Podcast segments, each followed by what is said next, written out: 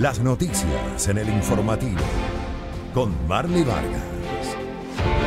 ¿Qué tal amigos televidentes? Muy buenas noches. Ya estamos listos para revisar junto a ustedes las noticias más destacadas a nivel local, nacional e internacional. ¿Qué tal si revisamos de inmediato también los titulares?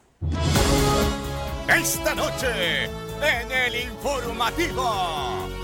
Consorcio Multinacional Sáchila no descarta tomar acciones legales por ampliación del tramo Unión del Toachi Santo Domingo.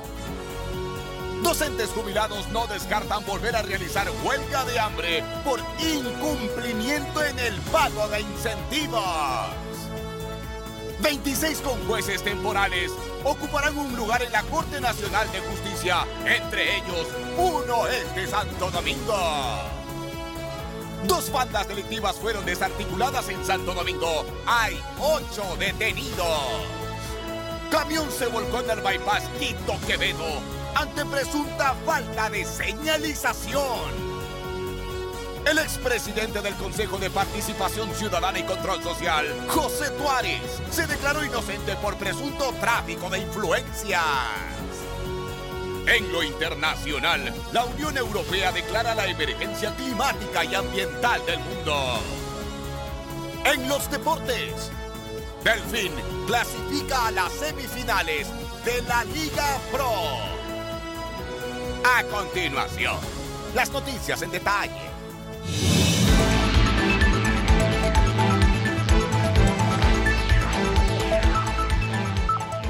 La contratación de la ampliación a cuatro carriles de la vía Loa Santo Domingo en la jurisdicción de Santo Domingo de los Áchilas continúa con litigios jurídicos. El consorcio Sáchila prevé emprender acciones legales contra la prefecta Joana Núñez por incumplimiento del contrato.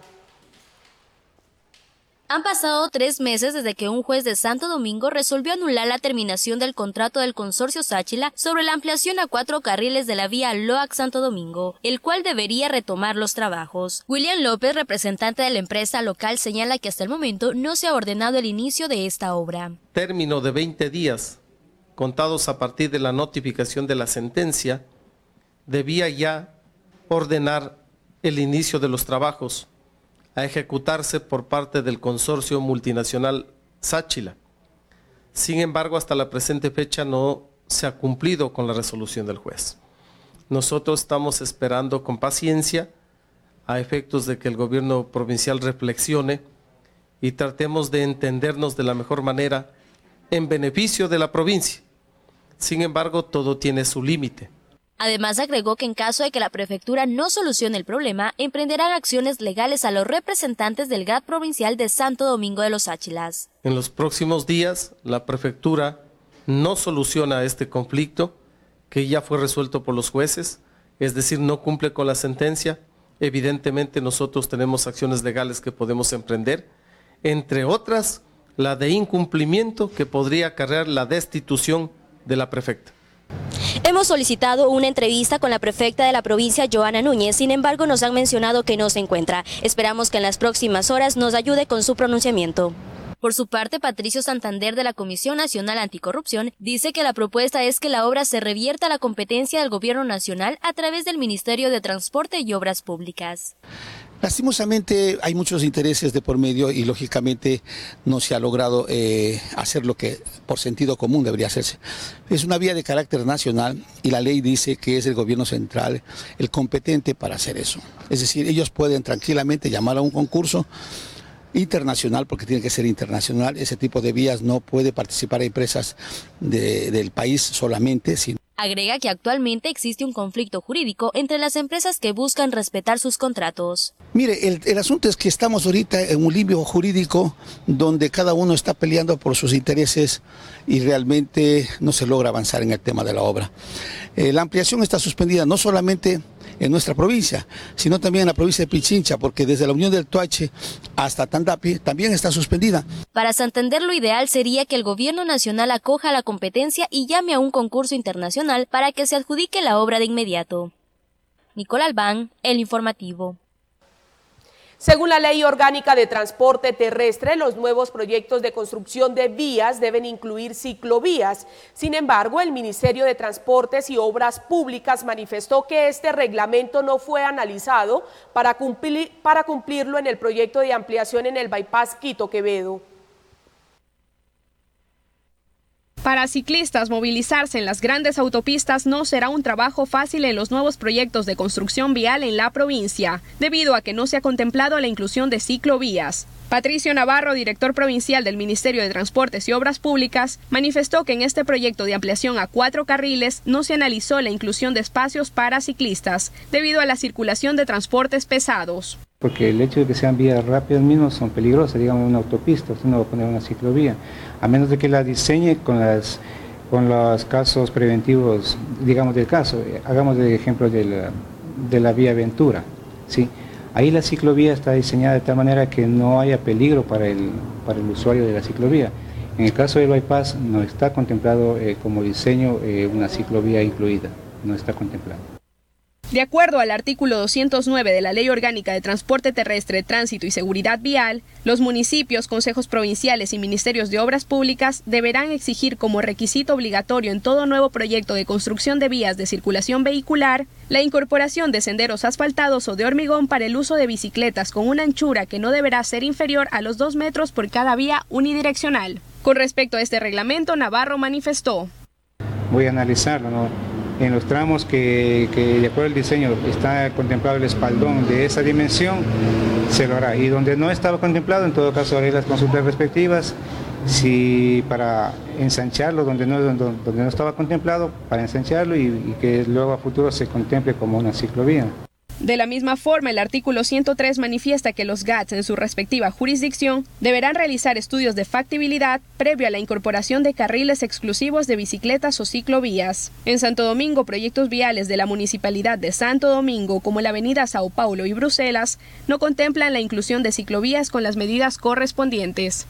Intentamos contactar al director de Obras Públicas para que nos comente cómo se realizará la inclusión de ciclovías y espacios para bicicletas en la ciudad. Sin embargo, nos han comentado que toda esta información debe ser emitida directamente desde el Departamento de Comunicación de la Municipalidad de Santo Domingo. Por parte del Ministerio de Transportes y Obras Públicas, la institución se ha comprometido a revisar nuevamente el proyecto de la obra Bypass Quito Quevedo y las tres zonas que la complementan, para analizar cómo se realizarán los respectivos ajustes que cumplan con el reglamento de la Ley Orgánica de Transporte Terrestre, Tránsito y Seguridad Vial. Cintia Silva, El Informativo. Temas como el incumplimiento en el pago de incentivos se tratarán en la cuarta convención de maestros jubilados que se realizará este 6 de diciembre en la ciudad de Cuenca. Debido a dicha situación no descartan volver a las calles para hacer huelga de hambre, entre otras medidas. Luego de haber llegado a un acuerdo los maestros jubilados con el gobierno central para el cumplimiento en el pago de incentivos, Bolívar Arroba, presidente de la Coordinadora Provincial de Docentes Jubilados, asegura que aún no se paga a todos y precisamente ese tema será tratado en una cuarta convención este 6 de diciembre. El año 2008 hasta la presente fecha no les han pagado porque estamos esperando una resolución de la Contraloría hasta el día martes. De ahí a los restos de los maestros del 15, 16 y 17 del Distrito 2 eh, todavía no son cancelados. Precisamente en dicho encuentro determinarán las medidas que tomarán frente al incumplimiento de sus saberes y se baraja la probabilidad de volver a realizar una huelga de hambre, entre otros. Mm, me imagino si anteriormente ya se realizó plantones, se realizaron también huelgas de hambre. Creo que ese sería retomar nuevamente el procedimiento para continuar con este, proceso. Eh, hay cosas que tenemos que socializar, hay cosas que tenemos que difundir para que los futuros jubilados sepan a qué atenerse. Porque si el sistema que hemos venido nosotros soportando va a seguir, deben tener prevención para lo que va a pasar. Más de 500 maestros jubilados provenientes de todas las provincias del país se darán cita en la Politécnica Salesiana de Cuenca para el encuentro. Marila Peralta, El Informativo. El Ministerio de Salud Pública emprende la campaña denominada Conoce tu Estado, hazte la prueba, con el objetivo de crear conciencia en la ciudadanía sobre el VIH-Sida.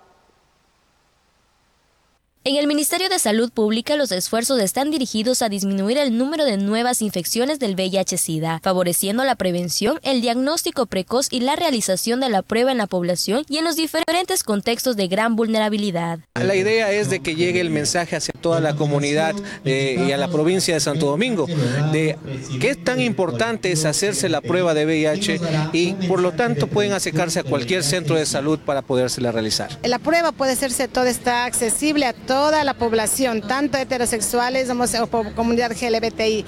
Esto permite que en cualquier momento cualquier persona puede acceder a los servicios de salud y en caso de que tenga vulneración de derechos, eh, nosotros como Consejo Cantonal de Protección de Derechos estamos presos a, a la ayuda necesaria. En los exteriores del Distrito de Salud 23 de 02 se desarrolló la campaña Conoce tu estado, hasta la prueba, mediante la dinámica de una pasarela de modas, donde participó la comunidad LGBTI. Además difundieron mensajes de prevención, así lo menciona Ángelo Bravo, presidente del colectivo. Que hay mucha gente portadora, no solamente la gente LGBTI, sino también la gente heterosexual. Y aplaudir el trabajo que está haciendo el Distrito de Salud, donde compartimos no lo normal con el temor del miedo de la enfermedad, sino una pasarela donde podamos compartir con adultos, niños, donde puedan crecer con este conocimiento. El evento contó con una carpa informativa, donde además los participantes y la ciudadanía en general podían realizarse pruebas del VIH gratuitas. Una de ellas fue Marlene Pita, quien detalla la importancia de realizarse este tipo de exámenes. Ya varias ocasiones ya. Ahorita como le están haciendo gratis, pues hay que aprovechar.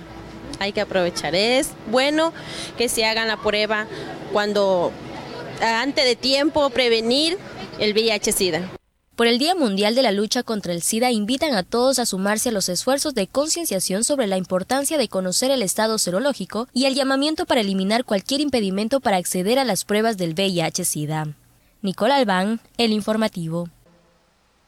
Unidades educativas de los tres distritos de educación de Santo Domingo de los Áchilas se dieron cita en el Parque Intergeneracional Bombolí para conmemorar el Día del Himno Nacional. Autoridades de la provincia también fueron partícipes del evento. Unidades educativas y autoridades de la provincia se reunieron en el Parque Intergeneracional Bombolí para conmemorar el Día del Himno Nacional, celebrado el 26 de noviembre de cada año, pero debido a la clausura de las fiestas de cantonización de la Concordia, el evento fue pospuesto para este jueves 28 de noviembre. Durante el acto, el coronel Carlos Morales, director de la Escuela de Ingeniería Militar Guillermo Rodríguez Lara, brindó una conferencia para rescatar la historia de este símbolo patrio. Son composiciones poéticas musicales de origen muy antiguo cuyo objetivo principal era el de honrar las divinidades, a los héroes y a las fuerzas de la naturaleza. Posteriormente adquirieron carácter religioso y finalmente político y social. El acto cívico forma parte de la campaña Contigo a rescatar los símbolos patrios, que tiene el objetivo de que los jóvenes reconozcan la historia y los emblemas de su provincia. Gran responsabilidad como autoridades de la provincia, del cantón, de las parroquias, ayudar a difundir los símbolos de nuestra provincia. Y desde ahí nos hemos cogido con varias instituciones de la mano. Parece muy bueno porque es, eh, comenzamos a rescatar nuestros símbolos patrios, los símbolos patrios de la provincia y creo que es una campaña que va a influir mucho en los jóvenes, ya que esta es la manera de incentivarlos a hacerlos, trabajar en conjunto e incorporarnos en grupo.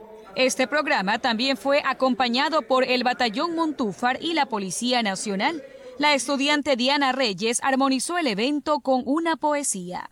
Que emprendedores que como enfoque en ocasiones también se despiden de sus hijos, que se marchan por la situación adversa, en busca de mejores oportunidades. Estudiantes entonaron el himno nacional y el de Santo Domingo. Durante el acto, el coronel Luis Pinto recibió un reconocimiento al mérito por su compromiso en la provincia para brindar seguridad a la ciudadanía. Y más adelante en el informativo, entérese. 26 conjueces temporales ocuparán un lugar en la Corte Nacional de Justicia, entre ellos uno es de Santo Domingo.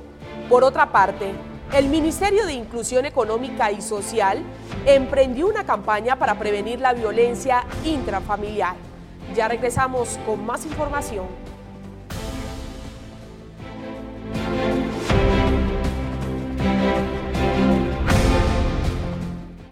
Regresa a Santo Domingo el cantautor número uno del país. Déjame,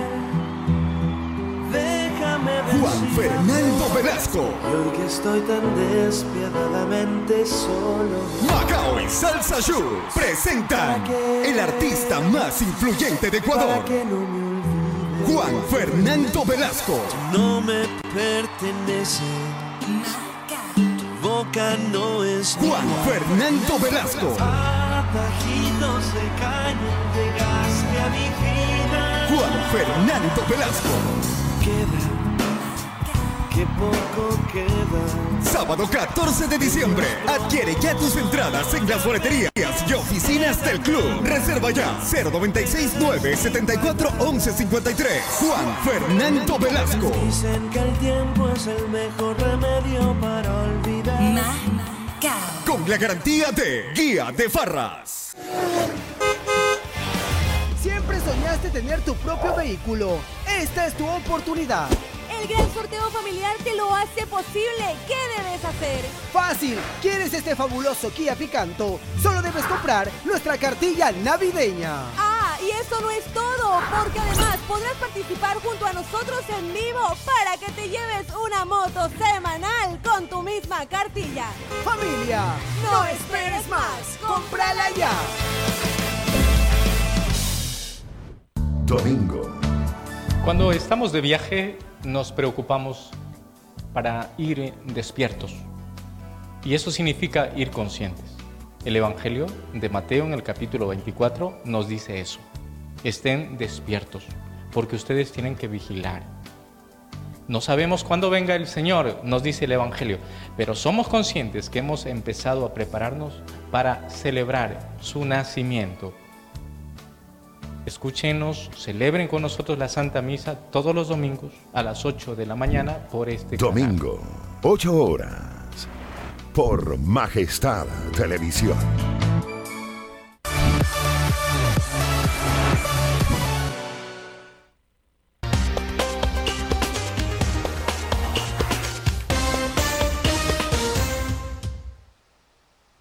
Y presten mucha atención a esta noticia porque Ecuador es el país más endeudado con China a nivel de Latinoamérica, según un informe del Instituto para la Economía Mundial. Frente a ello, economistas aseguran que se debe refinanciar la deuda con años de gracia, interés bajo y más plazo para pagar el crédito a fin de ir solucionando el déficit fiscal.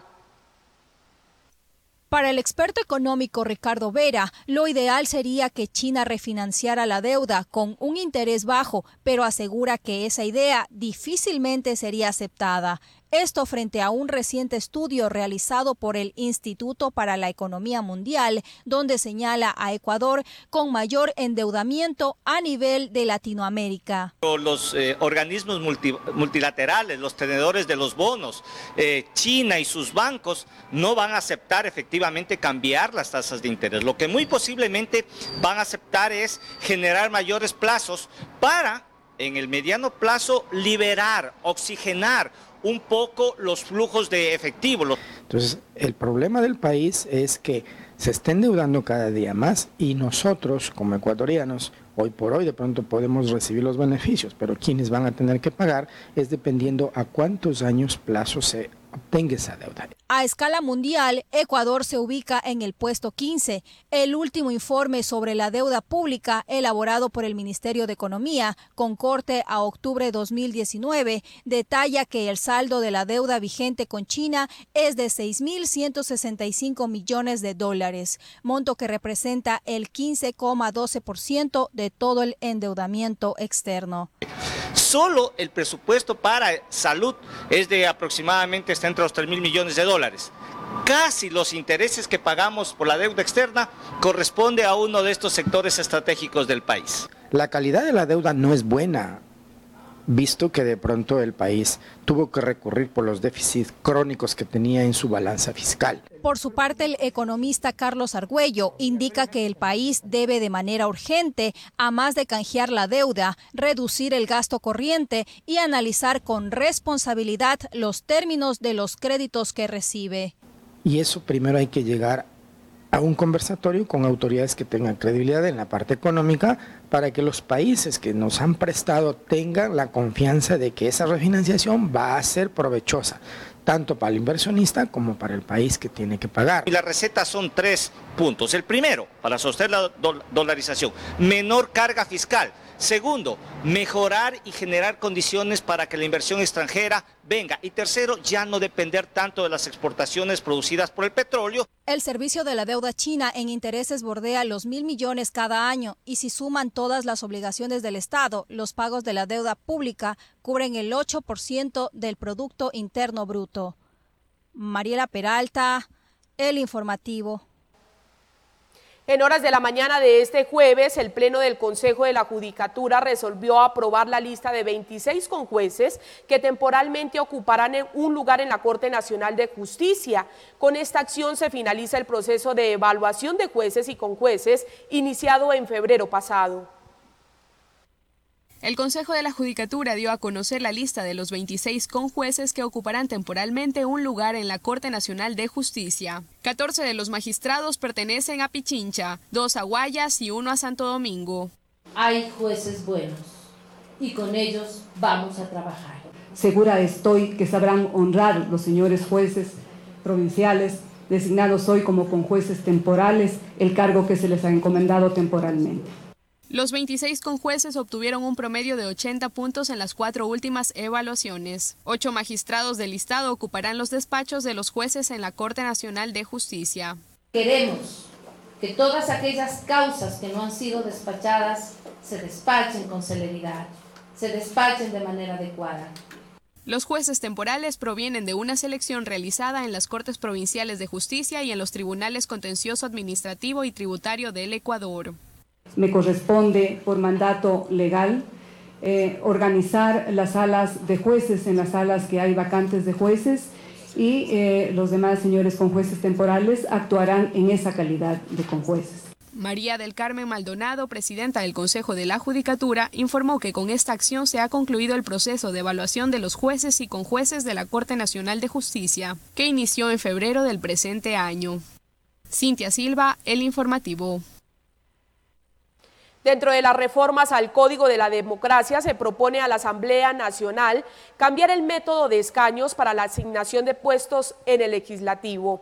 Frente a ese panorama, expertos políticos comparten dicha idea de sustituir al actual sistema de CON por el de Webster, agregando que las minorías tendrían mayor connotación dentro del proceso electoral.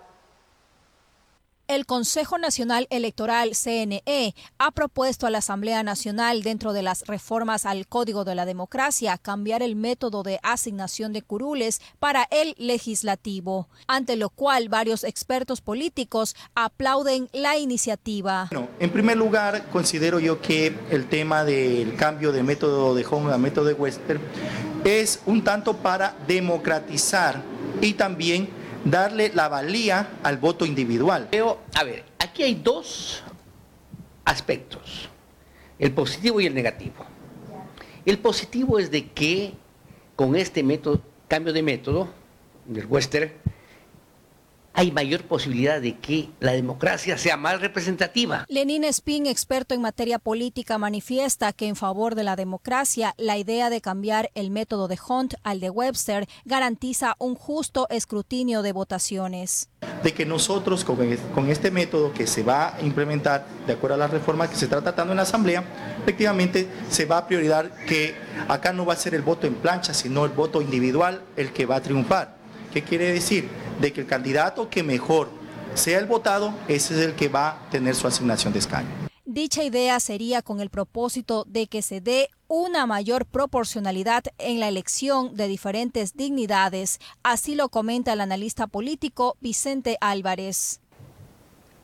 Porque con el método de Hong, lo que se hace es que el que tiene mayor número de, de sufragios, de votos, lleve la mayor cantidad de asambleístas, lo que ha ocurrido en la época de en, los últimos tiempos. En tanto, la Asamblea se encuentra en la ardua tarea de analizar este proyecto de normativa para las siguientes elecciones de 2021.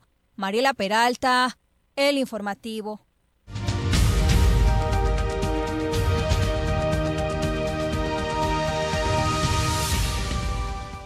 En Ecuador, el Servicio Integrado de Seguridad EQ 911 recibe 326 llamadas de emergencias diarias por violencia intrafamiliar. Escuelas de Familia en un proyecto del, del, Ministerio de Inclusión Económica y Social que busca desnaturalizar la violencia en los hogares de Santo Domingo y hasta el momento ha brindado atención a 10.000 familias de la provincia.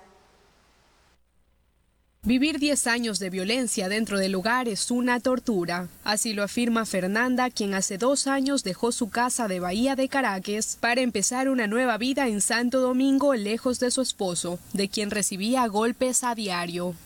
Primero, como dice el refrán, primero era sopita de miel todo. Pasaron los años, a partir de los cinco años empezó a partir, a abrir más lo que fue la violencia. Él tomaba mucho, me llegaba a golpear, insultarme.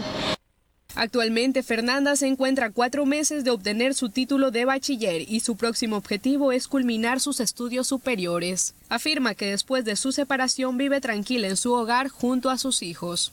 Es difícil porque uno se acostumbra a hacer que el, el esposo le mantenga, pero cuando uno se separa aprende a ser nuevamente independiente, a luchar, a salir adelante más principalmente por los hijos. El Servicio Integrado de Seguridad EQ 911 recibe 10.000 llamadas de emergencia mensuales por violencia intrafamiliar. En Santo Domingo, programas como Escuelas de Familia han desarrollado jornadas de trabajo con los habitantes de la provincia para sensibilizar sobre la violencia en los hogares. Tenemos toda una política de, proyectos de, protección especial, por ejemplo. Y ahí tengo erradicación de trabajo infantil, tengo mendicidad, tenemos movilidad humana. Y, ahí generalmente hay temas de violencia.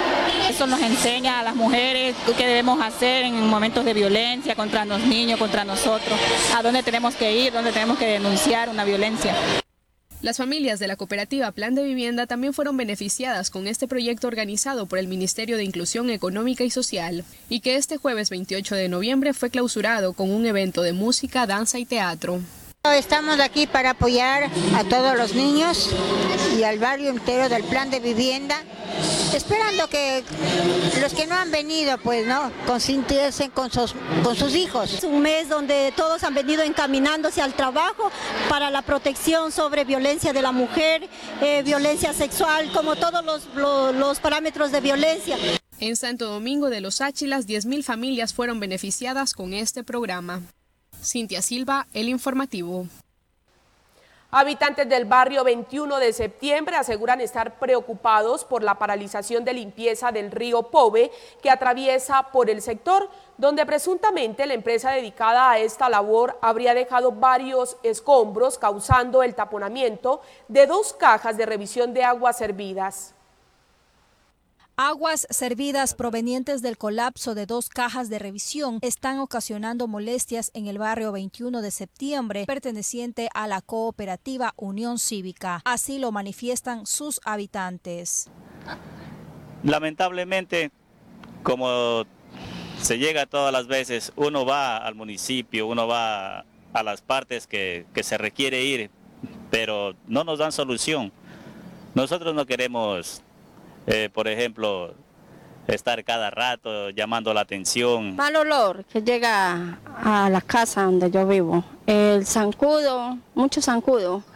Y, y ya pues uno está comiendo y llega ahí el olor, ese olor feo que, que, no puede uno ni comer tranquila. Aseguran los vecinos que todo habría comenzado desde que llegó una empresa a limpiar el río Pove, dejando inconcluso el trabajo. No Lamentablemente en, la época del paro que hubo hace algunas semanas, retiraron la maquinaria, retiraron el, material y nos dejaron las cajas de revisión totalmente tapadas. A esto se suma la apertura de un camino para la ejecución de dicha limpieza e indican los moradores que los delincuentes aprovechan la vía improvisada para huir luego de un robo. Eh, aquí hay una una calle que abrieron para poder trabajar y lamentablemente ese es un, un cruzadero, dijo, de, de personas de, de lo que se llevan lo ajeno. Ya queremos que nos solucionen. Mientras tanto, esperan la pronta ayuda de parte de las autoridades competentes a fin de mejorar su calidad de vida. Marila Peralta, El Informativo.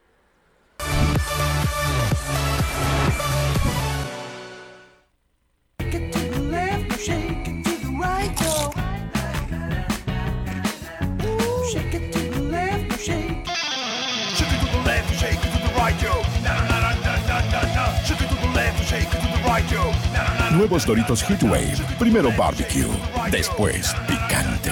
Pruébalos. Si empiezas el día con ánimo, llegas a casa y todavía quieres jugar, es porque descansas de verdad. Colchón Imperial de Chaide, el verdadero descanso. Reconócelo por su soporte, confort y garantía. Ahora con dos nuevos diseños. Colchón Imperial de Chaide, exige el original.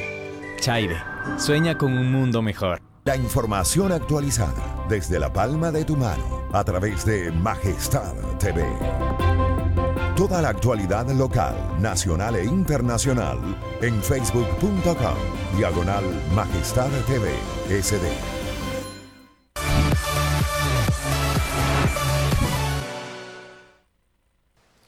Bache en la calle Payatanga y Junín causa malestar a moradores y conductores que transitan diariamente por esta arteria vial. Se evidencia problemas de movilidad. Solicitan por ello prontas soluciones por parte de la autoridad municipal.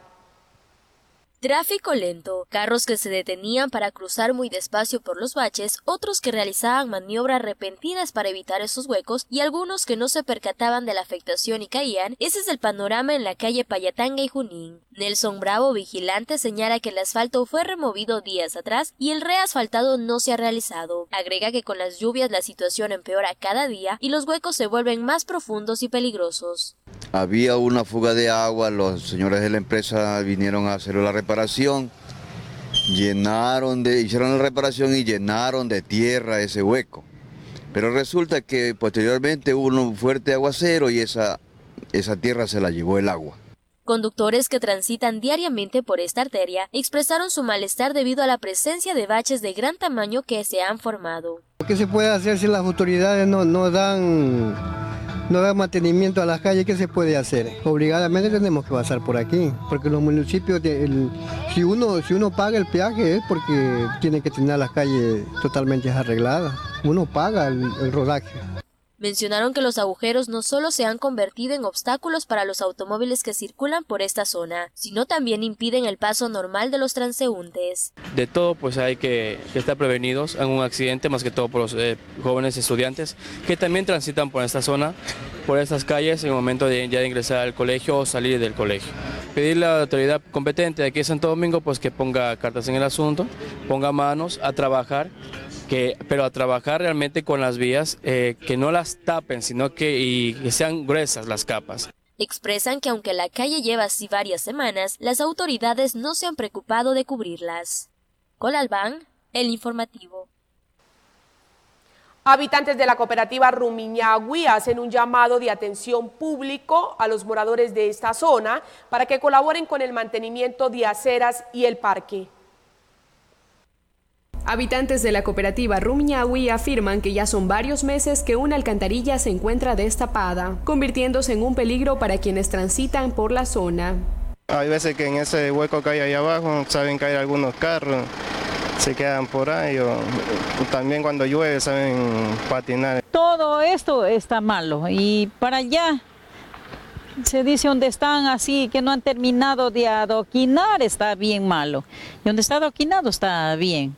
Mari Bravo, presidenta de la cooperativa, para unirse y exigir a las autoridades el mantenimiento de calles y alcantarillado. La comunidad coja conciencia y vea que, que esto eh, no es para uno, sino que para los niños para los nietos que vengan y que cuidemos, unámonos para cuidar y para tener todo limpio, aseado. De la misma forma, también construyeron un parque con el esfuerzo de todos los habitantes de la cooperativa, pero el descuido y la falta de aseo impide que los niños jueguen de manera adecuada. Lo que sí que hay basura que los mismos dueños de los solares no limpian, ahí tienen suciedad. A estos problemas se suma la falta de asfaltado en las calles, que con la llegada del invierno ya se han empezado a producir baches, causando inconformidad en los moradores. Cintia Silva, El Informativo.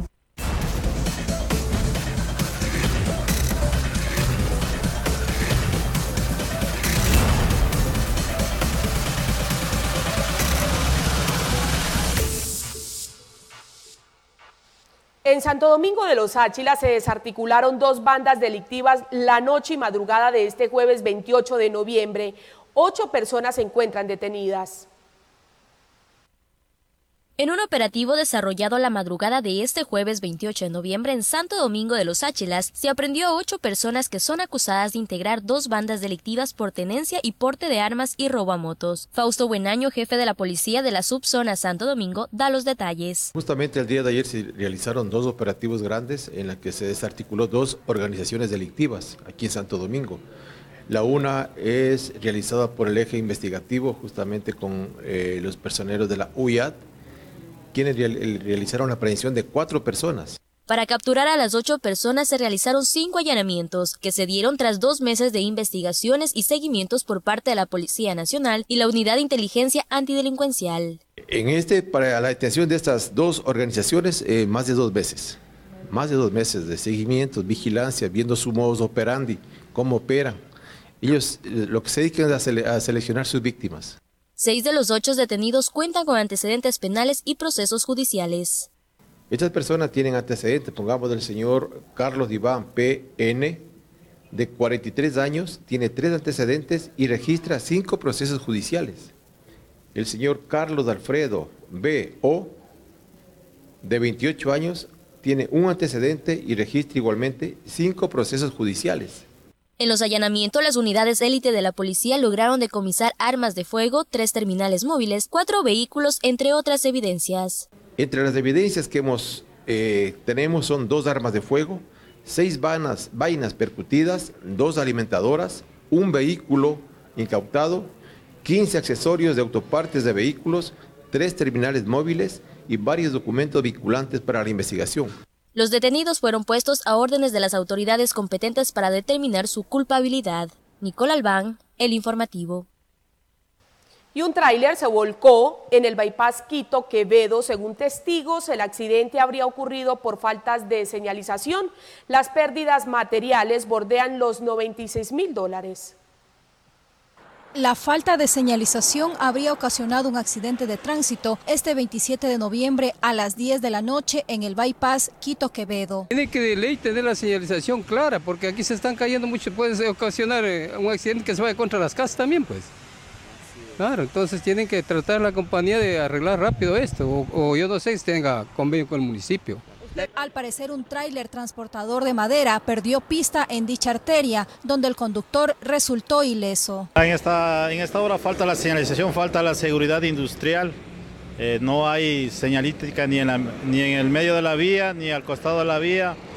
Esta vía en la noche se, se, torna un poco peligrosa por lo que hay la lluvia y la nieblina al momento del accidente. 16 mil dólares en pérdidas representa este suceso, sumándose los 80 mil dólares en gasto de reparación del cabezal. Marila Peralta, El Informativo.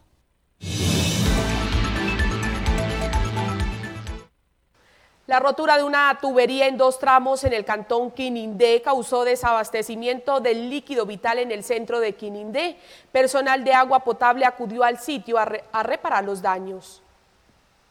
Un daño imprevisto en la tubería de 315 milímetros que baja desde la planta de tratamiento de agua potable para abastecer a la parte céntrica y el nuevo Quinindé se registró en horas de la mañana de este jueves. Personal técnico de la empresa pública municipal de agua potable y alcantarillado acudieron al lugar para dar solución. Según el ingeniero Ricardo Lalama, esta fuga de agua motiva para que la ciudad se quede desabastecida por varias horas. En estos momentos tenemos dos daños, dos daños como es en la, en la, en la tubería principal de 400 y en la 3, de 315. De su parte, el gerente de la empresa pública municipal de agua potable, ingeniero Víctor Hugo Canchingre, explicó que una vez reparado el daño de esta tubería principal, se restablecerá el servicio. Pensábamos que era uno, pero resultaron que hicieron do, fueron dos daños. Justamente son las dos líneas principales que alimentan de agua tanto al nuevo Quinindé como al viejo Quinindé. ya no da más, parece que él ya cumplió su función o se tostó, ¿qué será? El sol mismo, o se, o se distorsionó. La cuestión es que también empezó a salir la fuga por ahí. Apenas levantamos un poquito, ya se abrió la presión, por eso nos obligó a cerrar las válvulas y dejar sin agua, tal vez pueden ser unas 6, 7 horas al pueblo de Quininde. Aunque mientras se realiza la reparación de esta tubería, la planta de tratamiento está procesando agua y llenando los tanques para restablecer el bombeo de manera normal.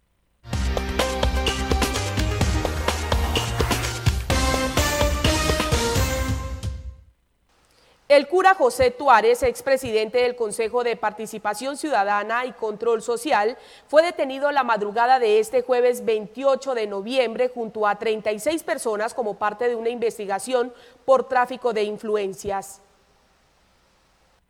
La madrugada de este jueves, la Fiscalía y la Policía lideraron un operativo en las provincias de Guayas, Tunguragua, Cotopaxi y Los Ríos, en el que se detuvo al menos 37 personas por su presunta participación en el delito de tráfico de influencias. El expresidente del Consejo de Participación Ciudadana y Control Social, José Carlos Tuárez, consta entre los aprendidos. Su detención se produjo en casa de su madre, ubicada en el rodeo en la ciudad de Puerto Viejo. Teléfonos celulares, dinero en efectivo, cheques, documentos, laptops, armas, currículos de varias personas, entre otros indicios fueron levantados entre los allanamientos efectuados en las localidades mencionadas. Se presume que se trata de una organización dedicada a ofertar cargos en varias instituciones del Estado. Los detenidos de este operativo fueron trasladados hasta Guayaquil, donde se les formularán cargos en las próximas horas. Nicole Albán, El Informativo. El primer mandatario reconoció la labor de la policía durante los 12 días de paralizaciones en el país, durante el ascenso de varios gendármenes realizado la mañana de este jueves 28 de noviembre en la Escuela Superior General Alberto Enríquez Gallo. Nelson Humberto Villegas Ubillus ascendió de general inspector a general superior de policía. Los generales de distrito Hernán Patricio Carrillo Rosero, Tania Yoconda Varela Coronel y Carlos Fernando Cabrera Ron asumieron el cargo de general inspector este jueves 28 de noviembre en la Escuela Superior General Alberto Enríquez Gallo. Cumpliendo siempre los protocolos que honran el respeto a los derechos humanos. Derechos humanos, queridos policías, que se oiga bien, derechos humanos que son para todos, sin excepción, para civiles y uniformados. En este marco, donde también se realizaron otros ascensos, el primer mandatario Lenín Moreno felicitó a los uniformados por este nuevo logro profesional y reconoció la labor de la policía durante los 12 días de paralización que vivió el país. Permanecerá en nuestra mente la imagen de los héroes policías cumpliendo con su deber, tal como lo han hecho siempre. El pueblo ecuatoriano sabe que el abuso de poder no es nuestra política de Estado. Su misión es proteger la vida de las personas y así lo hicieron, con responsabilidad y con valor. Durante el periodo de manifestaciones, 435 policías resultaron heridos, mientras que 202 uniformados fueron secuestrados y una mujer policía embarazada sufrió abuso sexual, entre otros delitos. No vamos a perder nuestras libertades, no vamos a caer en la pesadilla del pasado. Este ideal se puso en evidencia aquellos oscuros días de octubre en los que el liderazgo institucional prevaleció.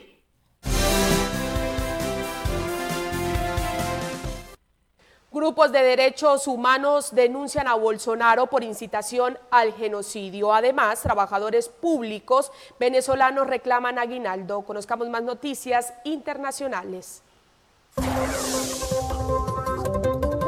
Grupos de derechos humanos denuncian al presidente de Brasil Jair Bolsonaro por incitación al genocidio. En la denuncia se destaca la violencia contra los pueblos indígenas en Brasil. La Corte deberá analizar si abre una investigación. Un gran incendio se produjo este jueves en un parque industrial de Santiago de Chile, cercano al aeropuerto. Los bomberos que atendieron la emergencia informan que hasta ahora no hay lesionados.